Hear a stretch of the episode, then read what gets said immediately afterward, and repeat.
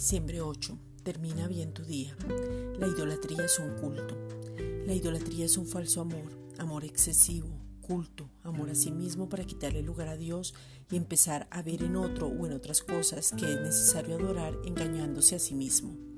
La idolatría ha existido siempre porque hemos sido creados para adorar, pero es una necesidad saber a quién realmente estás adorando. La idolatría es un pecado contra Dios mismo. Tiene que ver con el yo, el orgullo, no tener identidad, sentirse inferior y ver la necesidad de ser llenado por algo o por alguien. Colosenses 2.10.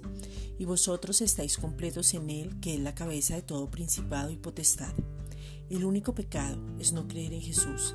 Al creer en Él nacemos de nuevo y desde ahí somos, nos movemos y existimos. No te dejes engañar por algo que tú no eres.